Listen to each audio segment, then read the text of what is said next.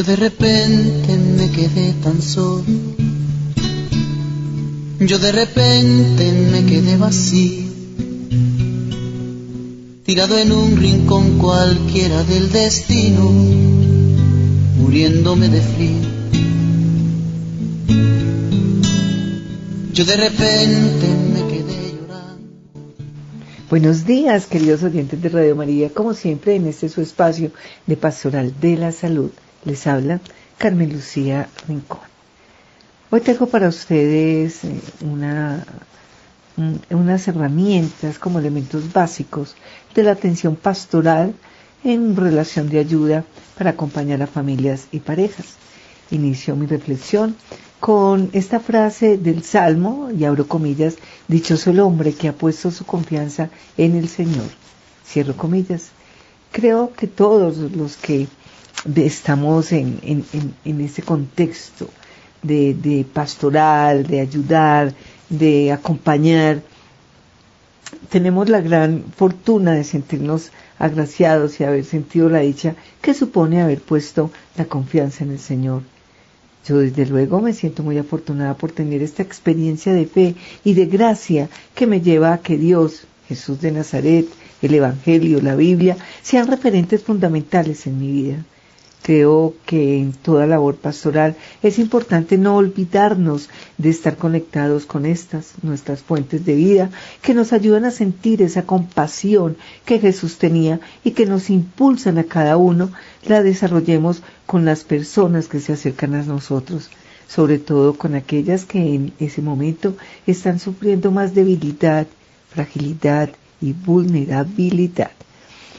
Poder acompañar a las familias, a las parejas, a las personas requiere establecer relaciones fundamentadas en el amor, en la alegría del amor, como muy bien nos dice el Papa Francisco en la exhortación. Muy probablemente, si no hubiéramos sentido y gustado del amor de Dios, no habríamos venido a tomar, a abogar de la palabra, a seguir a Cristo para nosotros realizar nuestro discipulado al que estamos llamados. Siempre tenemos que responder a esa llamada de Dios que está en cada uno de nosotros y que cada uno de nosotros siente. Yo creo que Amoris Laetitia nos sitúa claramente ante esta pregunta. ¿Dónde está tu hermano? En ese caso que estamos haciendo como iglesia, como cristianos en relación con tantas familias y parejas que solicitan orientación, escucha, una mano amiga. No necesitamos unos, nos necesitamos unos a otros para poder ir generando una iglesia, tierra de acogida, en la que todos nos sintamos invitados, queridos, una gran familia. A lo largo de la vida he podido experimentar cómo no siempre es sencillo crear y hacer crecer la familia o la vida familiar y matrimonial. En muchos casos, el amor se vive tambaleando, cuestionado, erosionando por el día a día. Por eso, el propósito es ayudarles a ver cómo podemos acompañar a aquellas familias y parejas que nos necesitan y nos piden ayuda en un momento determinado. Ver cómo podemos alimentar en sus vidas los valores del respeto, amor, cuidado, generosidad, fidelidad, paciencia, compromiso, perdón, tan presentes en esta exhortación. Nuestro mundo es cada vez más incierto, secularizado, atravesado por la globalización de la superficialidad y de la indiferencia. El Papa nos dice que en la pastoral es muy importante estar encarnados en la realidad, situarnos en el aquí y en el ahora, contextualizar en qué momento estamos las familias y las parejas. Vivimos realmente en un mundo muy incierto, en el que la tecnología nos está cambiando continuamente el lenguaje y en el que además las prisas, el consumismo, el individualismo van haciendo que perdamos espacios para el encuentro, para el diálogo y para el desarrollo de la interioridad. Ese es un aspecto importante porque muchas veces los problemas de las familias y de las parejas se deben a que no disponemos de ese lugar en el que manifestamos el cariño, el amor y el apoyo. Por otra parte, no es un problema menor que el prestigio, el poder y la riqueza siguen siendo los señores del mundo. Como muy bien nos decía Benedicto XVI, con la globalización, nos estamos haciendo más vecinos, pero no necesariamente nos estamos haciendo más fraternos.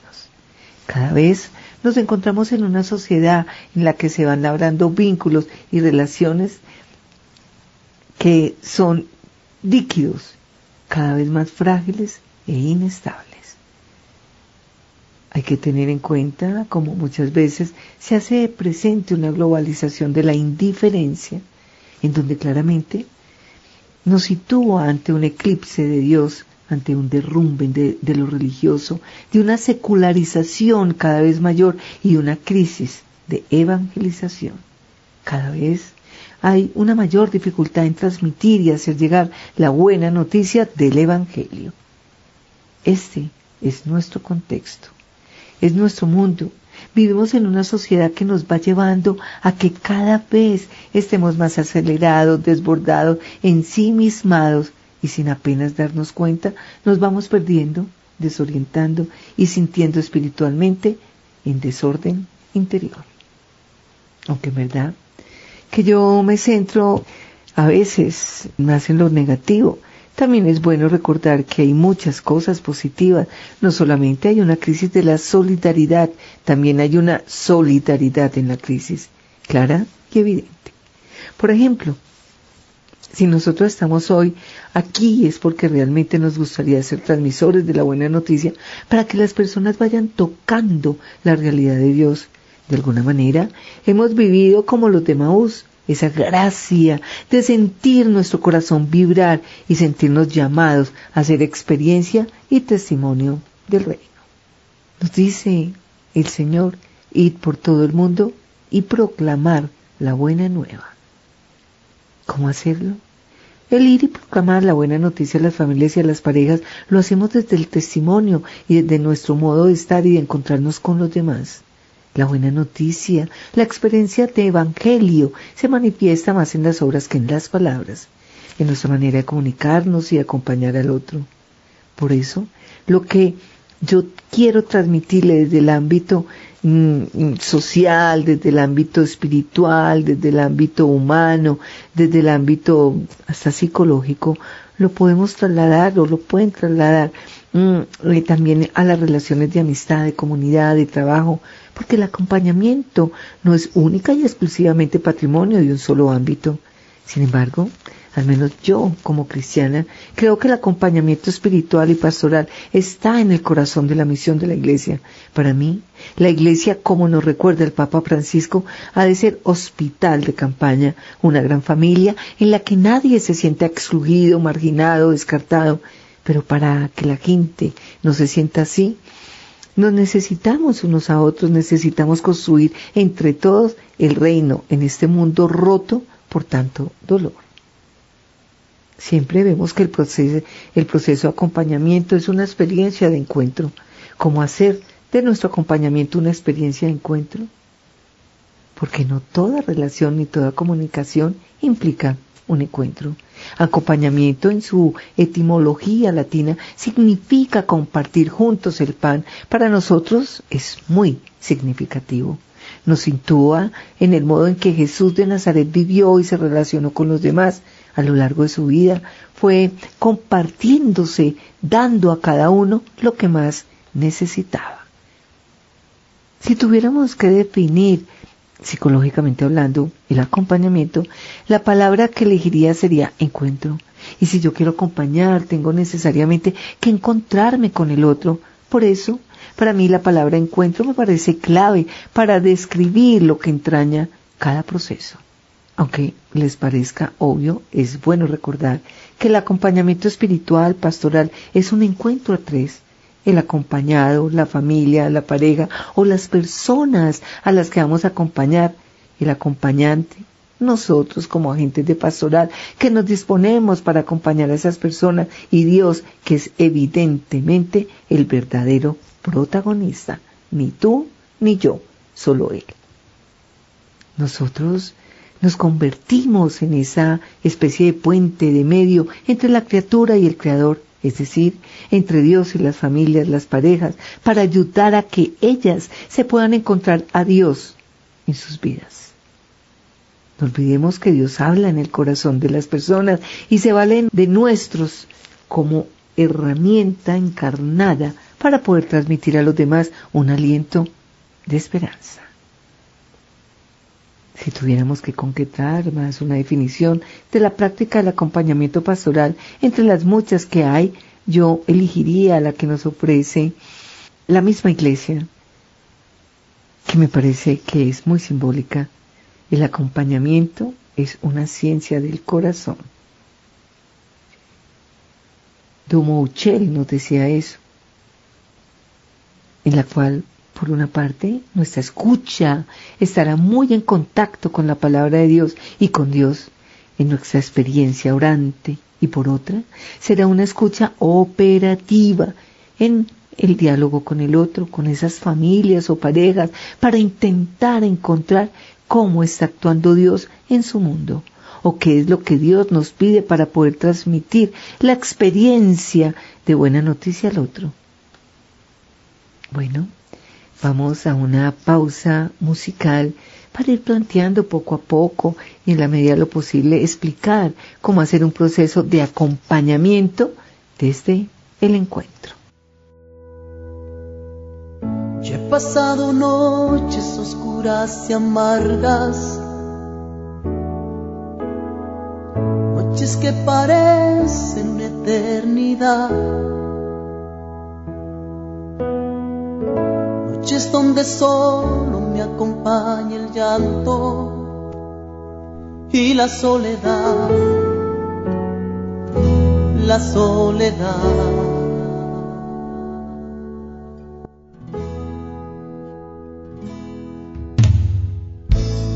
a pensar que Dios ya me olvidaba. Y llegué a creer que todo terminó. Pero no sabía que Dios me miraba con tanto amor, tanto amor.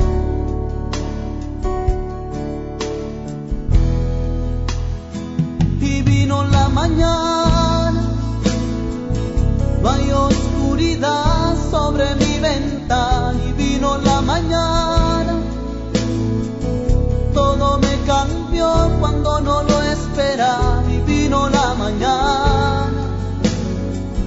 Y hoy en mi ventana todo es claridad.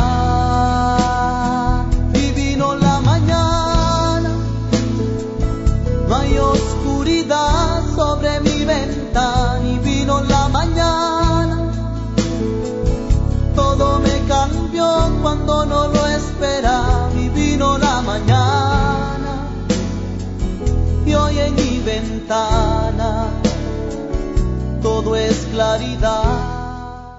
Etapas del proceso de acompañamiento, la experiencia de compartir el pan juntos como decía anteriormente, puede parecer sencillo, pero la realidad es que hablando desde todas las dimensiones que nos que manejamos, no toda comunicación es experiencia de encuentro para que realmente tengamos encuentros significativos que ayuden a crecer al otro y le ayuden a vivir una experiencia de esperanza y de futuro, el encuentro necesita unas mimbres concretas, necesita una serie de requisitos psicológicos y de relación, espirituales también para mí el acompañamiento tiene mucho que ver con ese peregrinar, ese estar siempre en búsqueda, en donde intentamos dejarnos llevar y conducir por Dios.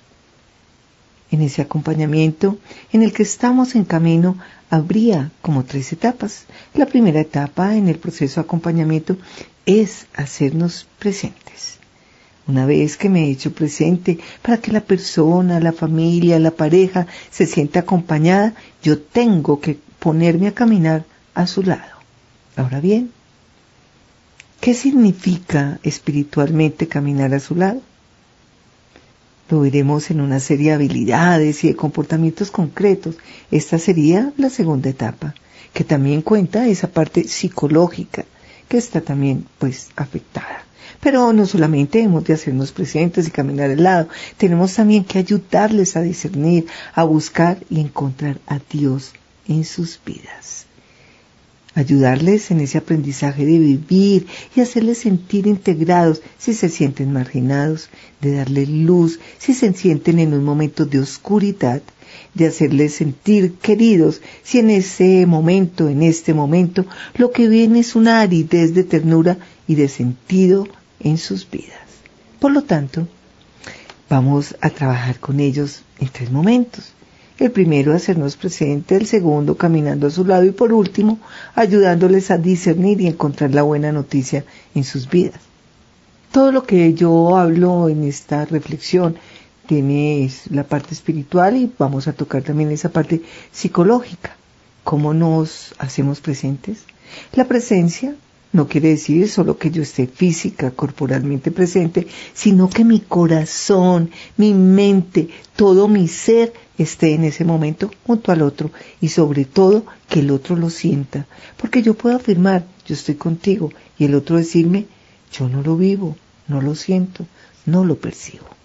La última palabra del acompañamiento la tiene el otro, no quien lo realiza para lograr que las personas sientan que estamos ahí real e incondicionalmente a su lado, tendríamos que plantearnos una serie de cuestiones porque no es tanto hacer cuanto discernir. Estas serían las siguientes. En primer lugar, para hacernos presentes necesitamos desearlo. Necesitamos salir de nosotros mismos, trascendernos, porque el encuentro supone ponerme en el lugar del otro, escuchar al otro, dejar mi territorio, mi terreno, mis lugares de confort, para poder salir a donde el otro está. Tiene que haber deseo, si no tienes interés es mejor que no inicies un acompañamiento porque muy probablemente el otro acabe sintiendo que tú realmente no quieres, que lo haces porque lo tienes que hacer o porque te lo impones desde el deber ser. Para acompañar hay que querer. Hemos de elegirlo y desearlo. En segundo lugar, tenemos que creer en el otro, reconocer su valor y dignidad como persona. Esto es fundamental porque si nosotros queremos acompañar y ser buena noticia para el otro, necesitamos transmitirle que para nosotros es valioso. Ahora bien, eso no siempre pasa, no siempre creemos en la otra persona, familia, parejas. Tercero, necesitamos también una manera de mirar, una mirada no evaluativa, sin prejuicios, respetando la individualidad del otro ser capaces de poder ver que el otro es distinto a mí, que puede tomar otras decisiones diferentes a las mías y que yo le respeto en la diferencia. Por último, y no es menor, la disponibilidad. Necesitamos tener tiempo y espacios en nuestra vida e interioridad para acoger al otro en esos tiempos de tiranía por las prisas, el consumismo, el individualismo, la disponibilidad es un bien muy apreciado. Muchos de ustedes seguro que son personas que están en sus parroquias intentando hacer de ella una gran familia como agentes de pastoral, desean acompañar a quienes lo necesitan. Pero luego, la pregunta es, ¿tengo en la agenda un tiempo para que el otro tenga cabida en mí? En realidad tenemos tantas cosas en nuestro mundo, en nuestra realidad, en nuestras preocupaciones, que a veces el otro apenas tiene un espacio en nuestra escucha. Como agentes de pastoral o como personas interesadas en acompañar a las familias, parejas, nuestro corazón, nuestra mente, nuestra mirada y nuestra interioridad están en disposición de acoger de verdad al otro o fallamos en alguna de estas dimensiones porque si esto ocurre, probablemente el acompañamiento van a ser ya herido o un poco cuarteado. Por eso, en el ejercicio acompañar a otro es importante hacer silencio, conectar con nosotros mismos, tener una vida interior que nos permita saber quiénes somos, qué nos pasa. Es fundamental que nos preguntemos si somos capaces de dejar de estar centrados en nosotros mismos para que lo mismo que un vaso vacío podamos acoger la realidad del otro. Si mi vaso está a rebosar, cuando el otro, una familia una pareja, vengan a contarme algo a la parroquia o al lugar donde yo escucho, no va a caber. Su agua, su realidad se desbordará porque yo estaré llena de mí misma. Esto no es algo menor. Un aspecto clave del mismo es cuidar nuestra interioridad. Así pues, hacernos presentes necesita mucho del autoconocimiento, del discernimiento y del cuidado del vínculo interior si yo tengo un interior en conflicto, si tengo muchos ruidos personales, si tengo muchos problemas que ocupen mi mente, probablemente no voy a tener la disposición para ayudar verdaderamente al otro. Pero imaginemos que todos ustedes son personas que han ido cuidando su corazón, su mente, su mirada, su disponibilidad y por consiguiente están preparados para hacer sentir al otro que están presentes en su vida y que ustedes están ahí desde lo que humildemente son para ayudarles a encontrar aliento, esperanza, ilusión, la buena noticia del Dios de Jesús. Sería el momento de pasar a la segunda etapa. ¿Cuál es? Caminando a su lado desde una acogida que escucha y se pone en el lugar del otro, estableciendo una relación de confianza y aceptación. Para acompañar a otro, además de hacerme presente, tengo que caminar a su lado, hacerle sentir que de verdad me importa su vida. Martín Buber decía que cuando veníamos de un camino y encontrábamos a un ser humano que llega hacia nosotros y que también venía de un camino, nosotros conocemos solamente una parte del camino pero no la suya, pues la suya la vivimos en el encuentro. Por tanto, la suya únicamente la vamos a conocer y a reconocer posteriormente en la medida en que caminemos a su lado. Pero como les decía anteriormente, el encuentro no es nada fácil. De hecho, los seres humanos tenemos toda la potencialidad para encontrarnos, pero en nuestra propia naturaleza tenemos también una serie de obstáculos que hacen que nos cueste mucho comunicarnos y encontrarnos con el otro. Por eso es importante tener en cuenta los factores humanos que obstaculizan el proceso de comunicación. Factores derivados primero del progreso, del proceso, perdón, cognitivo. Tenemos una serie de filtros cognitivos, culturales, personales, que impiden que tengamos exactamente el mismo significado de la realidad.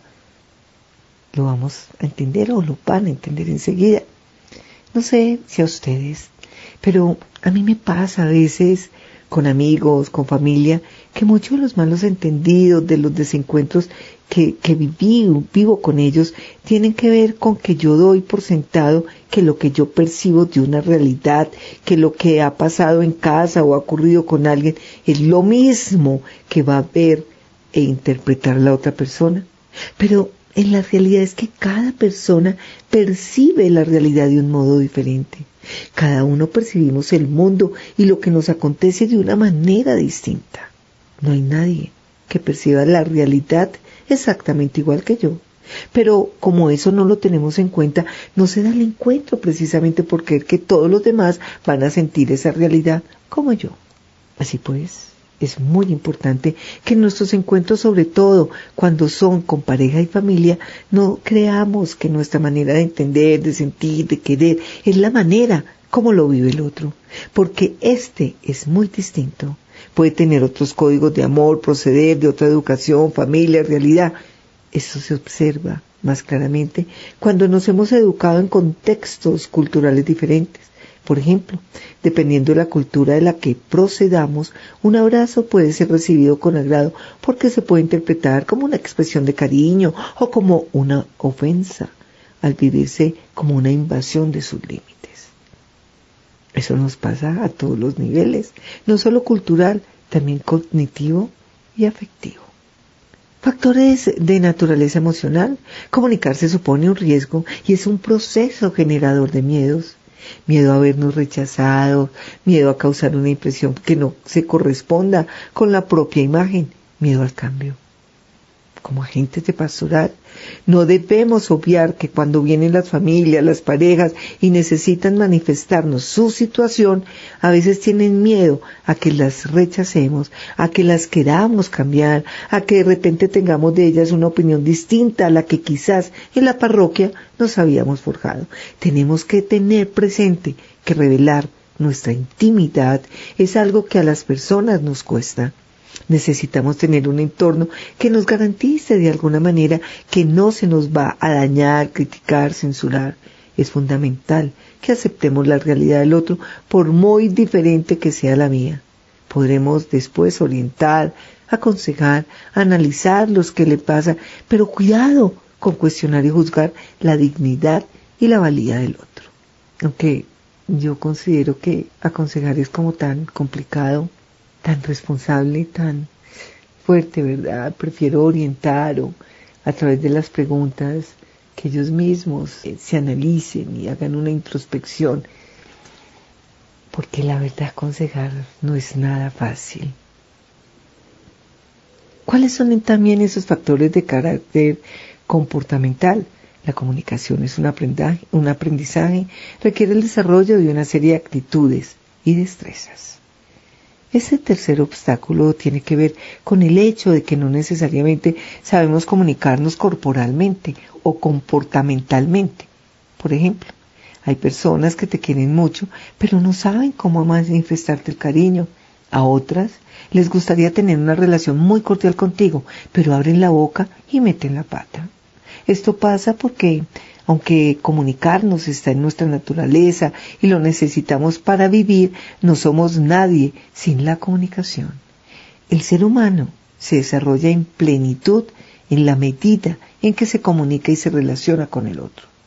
La realidad es que esa experiencia comunicativa requiere de un aprendizaje, requiere del desarrollo de una serie de actitudes y destrezas que es lo que les llevo a continuación. Cuando hablamos de destreza, lo que intentamos transmitir es que son una serie de comportamientos que se pueden observar, medir y aprender. Es decir, aun cuando inicialmente partamos de una realidad en la cual a lo mejor no sabemos hacerlo bien, todo el mundo podemos llegar a aprenderlo. Todo lo que estoy compartiendo hoy con ustedes se puede aprender, pero no viene de fábrica. A veces tenemos que desaprender relaciones, vínculos que inicialmente no fueron positivos. Por tanto, una vez que nos hemos hecho presentes, la pregunta es cómo hacer sentir al otro que de verdad le estamos acompañando en su día a día. A través de la destreza de acoger, y yo aquí me pido siempre Espíritu Santo, mucho Espíritu Santo, que es el que pone el amor en nuestros corazones y que nos permite acoger al otro, a pesar de las diferencias, como lo dije anteriormente la destreza de la escucha activa. Así le dicen en psicología, le escuchamos activamente al otro cuando a través de nuestra manera de estar y comportarnos atendemos física y psicológicamente al otro. Le transmitimos atención cuando a través de nuestro modo de estar le comunicamos que queremos estar con él, que nos alegramos de su presencia y que estamos a su disposición para que la reunión sea para él una experiencia positiva de crecimiento, evangelio, reino. Así pues, para caminar a su lado hemos de hacer sentir al otro acogido y que le escuchemos activamente. Para esto tenemos que desarrollar dos destrezas. La primera, que es que todo sería, lo primero es desarrollar esa destreza de acoger. Me gusta poner el símbolo del corazón, de la mente, la mirada, porque verdaderamente transmitimos acogida, no porque se lo diga, sino porque em, le hago sentirse acogido. La acogida, la destreza de acoger, se hace normalmente a través de la comunicación no verbal, a través del modo como nosotros transmitimos calidez y confianza al otro. El lenguaje no verbal es la vía privilegiada de expresar nuestra afectividad, de crear alimentar y cuidar las relaciones. Por eso es muy importante cuidar la mirada, el tono de la voz, los silencios, nuestra postura corporal, el contexto en el que vamos a reunirnos, la familia, pareja, porque si lo hiciéramos, por ejemplo, en un hall a la puerta de la parroquia, probablemente no habrá la intimidad necesaria como tampoco la habrá si estamos pendientes del celular. Por tanto, en la acogida tendríamos que cuidar la expresión del rostro, el contacto visual, el comportamiento corporal, el paralenguaje, que sería la tonalidad de la voz, las cadencias, los silencios y también el contexto en el que tiene lugar la entrevista. Son aspectos muy básicos que a veces no cuidamos convenientemente y que sin embargo son esenciales. Cuando las familias vienen a buscar a una persona para que les acompañe es porque están en conflicto, en crisis. Manifestar esa vulnerabilidad supone mucho para ellos. Por eso hemos de procurar que estén en un entorno cálido, acogedor. Si bien es verdad que el impacto mayor de la comunicación se genera por la comunicación no verbal, también es cierto que como pastoralistas tenemos que cuidar la palabra, elegir bien lo que vamos a decir con un lenguaje adaptado a su edad, léxico y cultura. A veces las personas no se sienten integradas porque la manera que tenemos de hablar con ellos es muy ajena a su código no nos entienden y en vez de sentirse valiosos se viven acomplejados porque elegimos equivocadamente las palabras con las que nos comunicamos. Así pues, resumiendo, caminar al lado de otro no solo requiere hacernos presentes, también hemos de hacer que el otro se sienta acogido.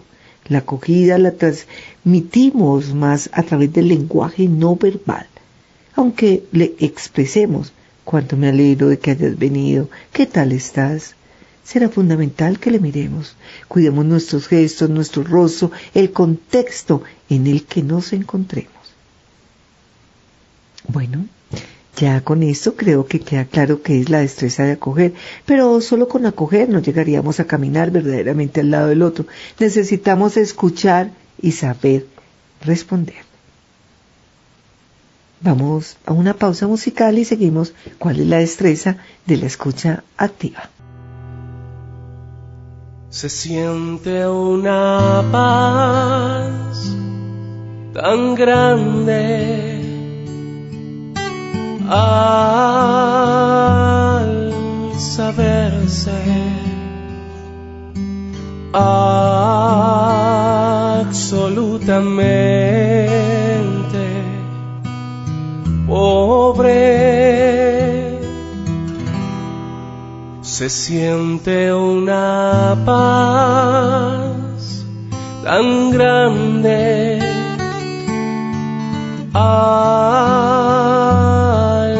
saberse absolutamente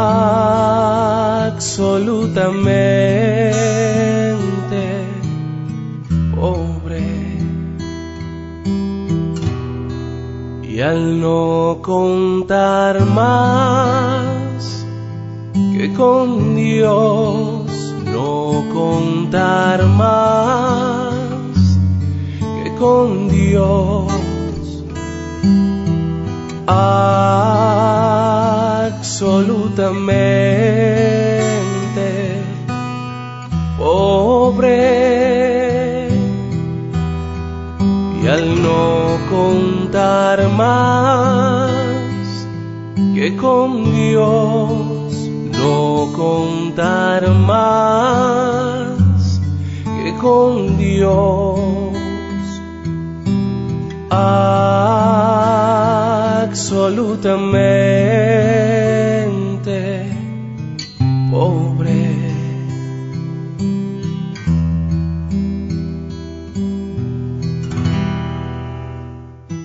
La destreza de la escucha activa. Ya sabemos que escuchar es mucho más que oír. Escuchar tiene que ver mucho con una actitud, un deseo y comportamentalmente con el arte de descodificar, de captar y traducir lo que la persona está queriendo decirme al ponerme en su lugar. Para escuchar he de hacer el esfuerzo de salirme de mi mundo, de mi realidad, de mis historias, para situarme en su historia, su vida, su corazón, su memoria, para intentar entender y comprender lo que para esa persona significa lo que me está diciendo. Sería lo que en psicología llamamos empatía y en evangelización o en teología llamamos misericordia. Es decir, es tener esa capacidad de ponerse en el lugar del otro, de salir del propio marco de referencia para podernos situar en su mirada, en su visión. Hay un proverbio Sioux que dice, antes de juzgar a una persona, camina tres lunas con sus mocasines. Es decir, si quieres comprender realmente al otro, ponte en sus zapatillas, camina en su realidad. Ahora bien, ser empático, comprender, entender al otro no quiere decir que estemos de acuerdo con él, ni que le demos la razón. Quiere decir que yo hago un esfuerzo por intentar captar lo que para el otro significa lo que está viviendo en ese momento. Porque si no, no habrá comprensión ni habrá encuentro. Si cuando llegan las personas, las familias, las parejas, lo primero que hacemos a la hora de responder es darles consejos o decirle lo que tienen que hacer, la persona no sepa sentir escuchada. Es verdad que en un momento dado aconsejar, hacer un diagnóstico, un análisis, valorar o tranquilizar es bueno, pero primero tienes que hacerle sentir que realmente le escuchas, que captas lo que te quiere decir. A veces ocurre que lo que fundamentalmente la persona necesita es que la escuchemos. Ella ya sabe lo que tiene que hacer o ya ha analizado lo que está pensando o pasando pero necesita un lugar en donde poder desahogarse, en donde poder sentirse sostenido, poder sentir una mano amiga que la acompañe, que le dice, tú no estás solo, no temas, yo estoy aquí. Afrontaremos lo que ocurre juntos. Es importante que nosotros le hagamos sentir que no está solo y que estamos incondicionalmente a su lado y para ello necesitamos ser empáticos de todas las cosas que la persona me comunica, que tengo que especialmente escuchar? Si queremos ayudarles a discernir un aspecto fundamental que tendremos que, escuchar son los sentimientos, las emociones. Fíjense, si ustedes quieren hacer sentir al otro único, significativo, importante, no solamente tienen que preguntarle cómo les va, qué piensa o hacen, hemos de preguntarles cómo se siente. San Agustín decía, si quieres conocer a una persona, no le preguntes lo que piensa, sino lo que ama. Si nosotros queremos conocer de verdad a alguien, tenemos que preguntarle qué ama, qué le hace vibrar, qué le conmueve el corazón, qué le afecta, porque eso será la brújula fundamental para saber cómo está viviendo este momento y sobre todo hacia dónde le está llamando la vida. Dios. Por lo tanto, un aspecto fundamental es escuchar las emociones, los sentimientos, porque es la parte más genuina de la persona, la parte más propia de cada uno de ustedes. Lo que yo pienso pueden pensarlo todos.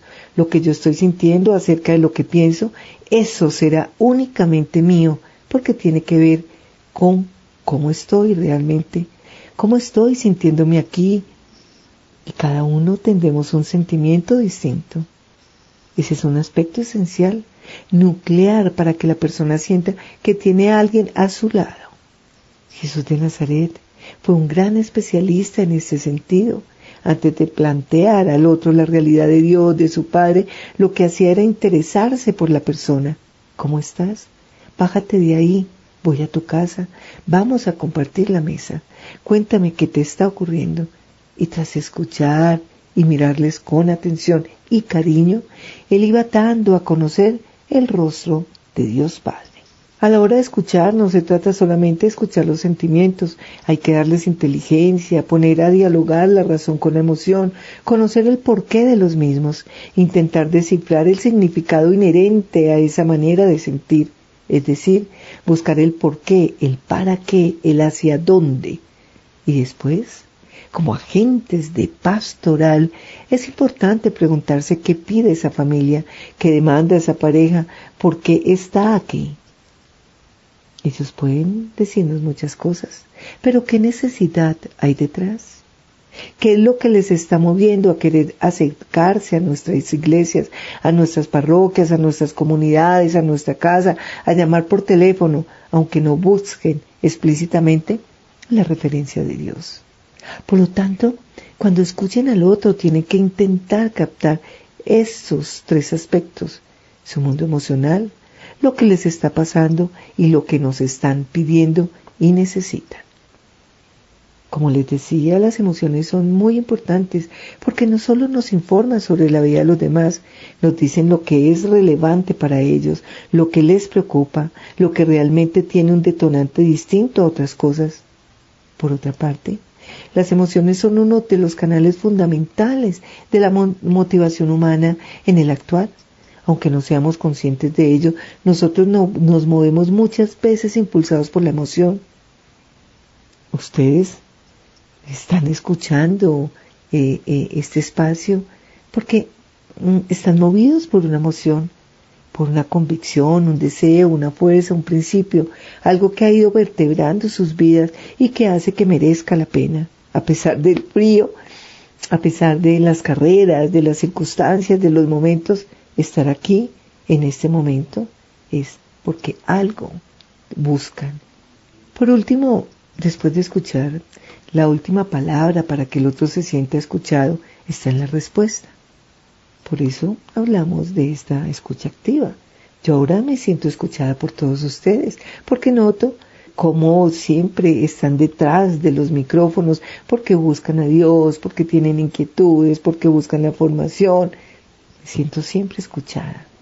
Siento que están atentos y que les gusta seguir caminando con nosotros, con Radio María. Algunos me imagino toman apuntes, pero también es cierto que la última palabra de la escucha estará a través de lo que ustedes hagan de ella, de cómo las van a vivir y de los comentarios que dejan en nuestros likes, en nuestros buzones de Radio María. A ver si de pronto han captado lo que siempre queremos transmitirles. Por lo tanto, la respuesta, el cómo respondo yo a la gente es muy importante tenemos que elegir bien las palabras, cómo hacerlo. Y aunque les parezca que es poca cosa, que no ayudemos al otro, me gustaría de verdad transmitirle que cuando una persona se ha sentido hondamente escuchada, le cambia la vida. Probablemente seguirá con el problema que tenía porque no somos magos ni tenemos una varita mágica, pero la realidad es que cuando nosotros escuchamos de boca de quien nos está acompañando, no solamente lo que yo le he dicho, sino lo que de alguna manera le he manifestado a través de mi gesto, de mi rostro, de mis palabras, de esta formación, algo cambia en nuestro interior. Por eso es muy importante poder responder al otro de tal manera que le podamos expresar tanto lo que está verbalizando como aquello que no me señala, pero me lo expresa muchas veces a través de su lenguaje verbal. Esto pues lo hablo obviamente cuando ya estamos en una escucha presencial. El efecto sanador de la escucha no tiene ningún tipo de duda. Como saben, hay muchas escuelas diferentes de psicoterapia, la terapia conducta, la terapia cognitiva, constructivista, sistemática, humanista, aunque paradigmáticamente sean diferentes, todas coinciden en señalar que lo que realmente sana y empuja hacia el cambio constructivo de las personas es la relación, la escucha el encuentro. Por eso nuestra iglesia siempre está atenta a escuchar al otro, siempre se abrieron estos centros de escucha y la verdad es mi pasión, la escucha. Siempre hay muchos métodos, pero a mí me gusta mucho el método dedicado al arte de preguntar. Por ejemplo, Sócrates, él creía que la verdad y por lo tanto la enfermedad y la salud de la gente, de las familias, de las parejas, está en la vida, historia y narrativa de la persona que queremos acompañar y por tanto el problema y la clave del cambio están en el otro, no en mí. Yo tengo que ser quien a través de preguntas y de formulaciones para ayudar a esas personas a que se vayan haciendo preguntas significativas, cuestiones vitales que les permita focalizar y darse cuenta de las distorsiones, los vacíos. Bueno, hasta ahora hemos visto dos etapas, hacernos presente y caminar a su lado. Esto es escucharles, entenderles, comprenderles, saber por dónde están sus dificultades, sus ilusiones, sus motivaciones. Ahora veremos esta tercera etapa que es ayudarles a discernir y a encontrar la buena noticia en su vida. Habrá gente que venga como creyente a buscar a Dios en el discernimiento pastoral, pero también habrá mucha gente que venga a nuestras iglesias, parroquias, comunidades sintiéndose muy alejados de Dios, personas que quizás ni tan siquiera han tenido nuestra experiencia de sentir que nuestro corazón ardía y de vivir ese amor misericordioso que nos hace sentir que a pesar de nuestra fragilidad hay un Dios que incondicionalmente apuesta y una, una y otra vez a favor del hombre y de la mujer.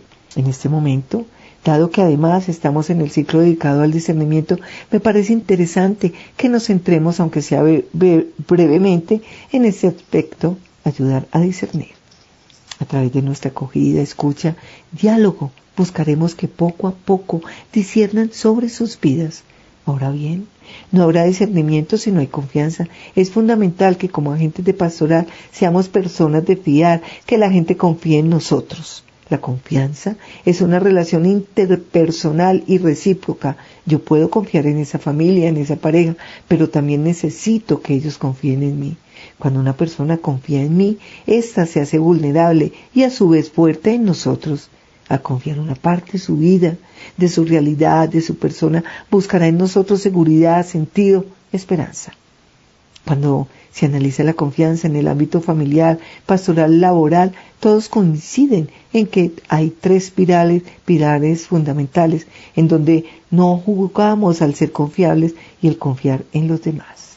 Un pilar es la autenticidad, la honestidad, la honradez, la integridad, sentir que realmente intereso a la persona que ha decidido estar a mi lado y que si me escucha lo hace porque quiere. La verdad nos da seguridad, nos da confianza. Otro aspecto fundamental tiene que ver con la competencia. Si ustedes están aquí es porque realmente sienten que eso de acompañar es complicado y que se necesita aprender. Necesitamos desarrollar competencias para hacerlo eficazmente. Porque yo puedo tener a una persona que es auténtica y ver que realmente busca, busca mi bien, que está ahí para intentar ayudarme a encontrar una salida en mi vida, una esperanza. Pero si no sabe hacerlo, probablemente dejaré de confiar en Él. El tercer aspecto, que también es nuclear, es la bondad. Nosotros confiamos en alguien cuando sentimos que esa persona, aunque no siempre acierte, está queriendo lo mejor para mí, que busca mi bien, no busca su propio provecho, ni se busca a sí misma.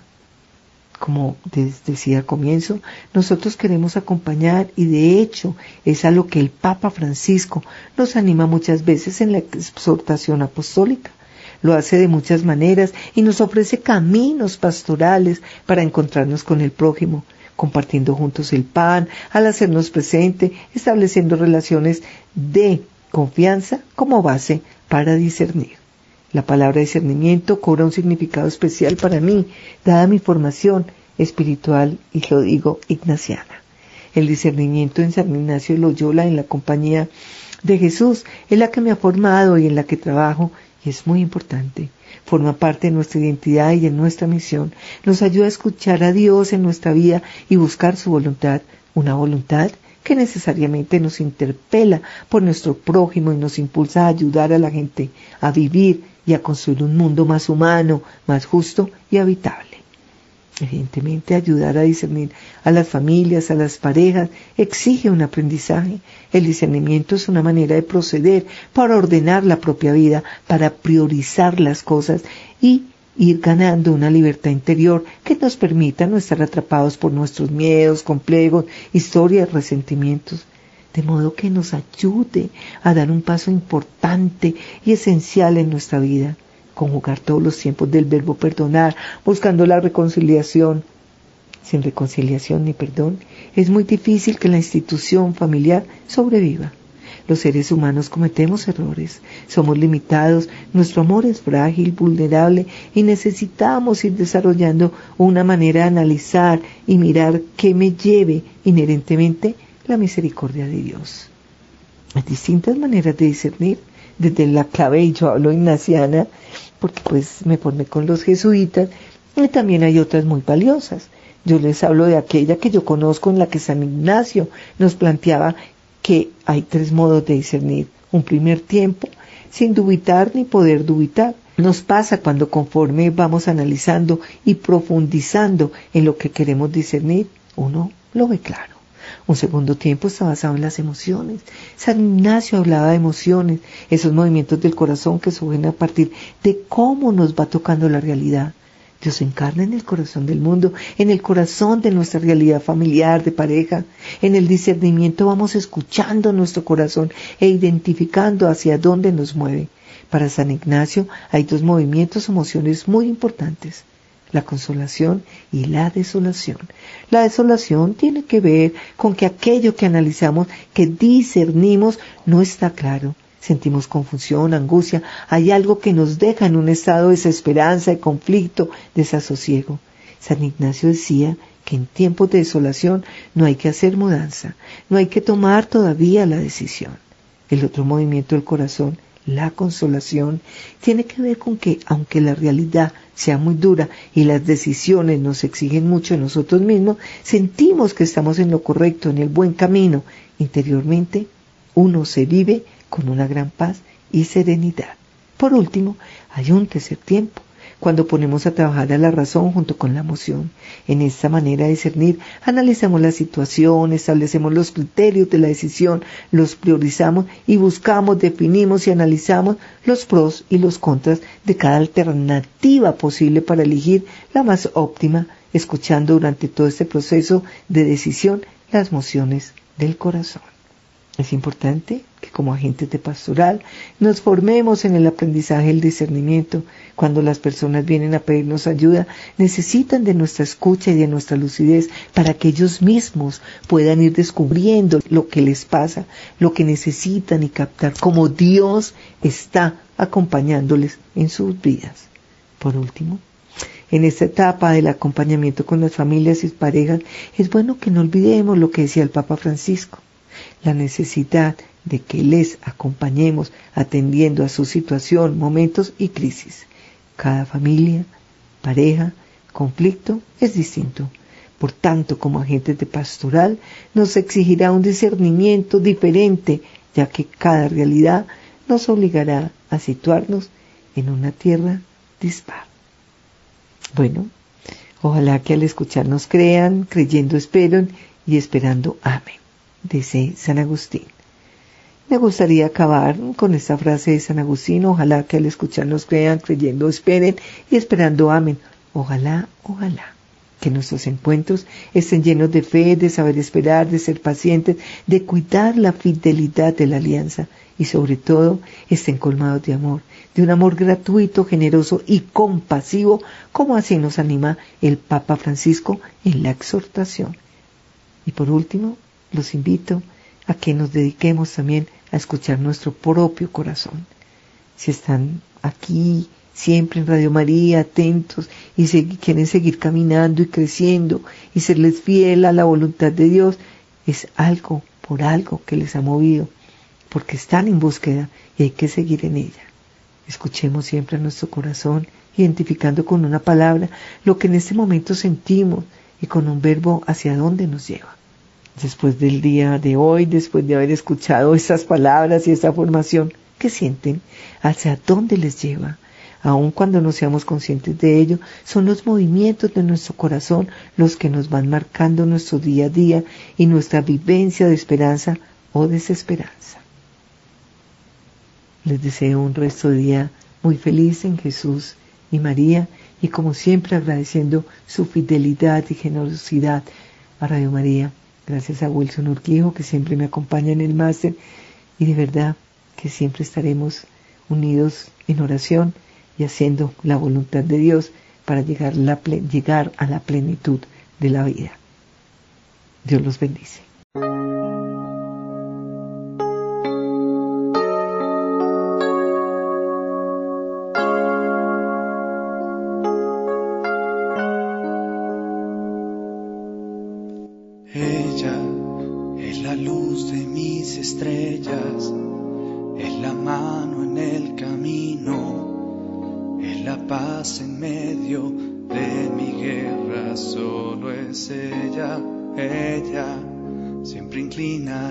Balanza, de servir nunca se cansa, sola puede con el peso de mi mundo en un segundo.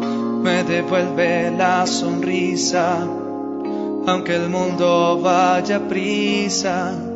Puede detener mi tiempo y es mi sol.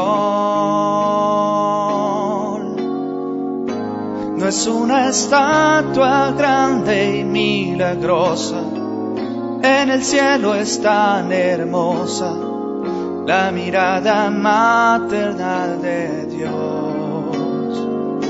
No es una estampa antigua y adornada que por mí no siente nada, es la madre más llena de amor.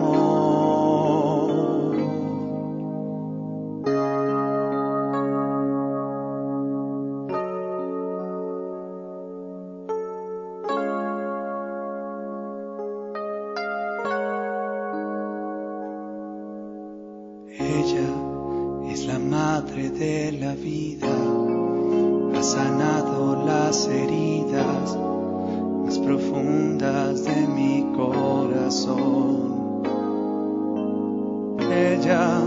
es mi noche y es mi día, la sonrisa del Mesías, el consuelo de mi redentor. Ella es mi madre, mi María, mi latido y mi agonía. Solo es ella, mi María, madre mía. solo es ella.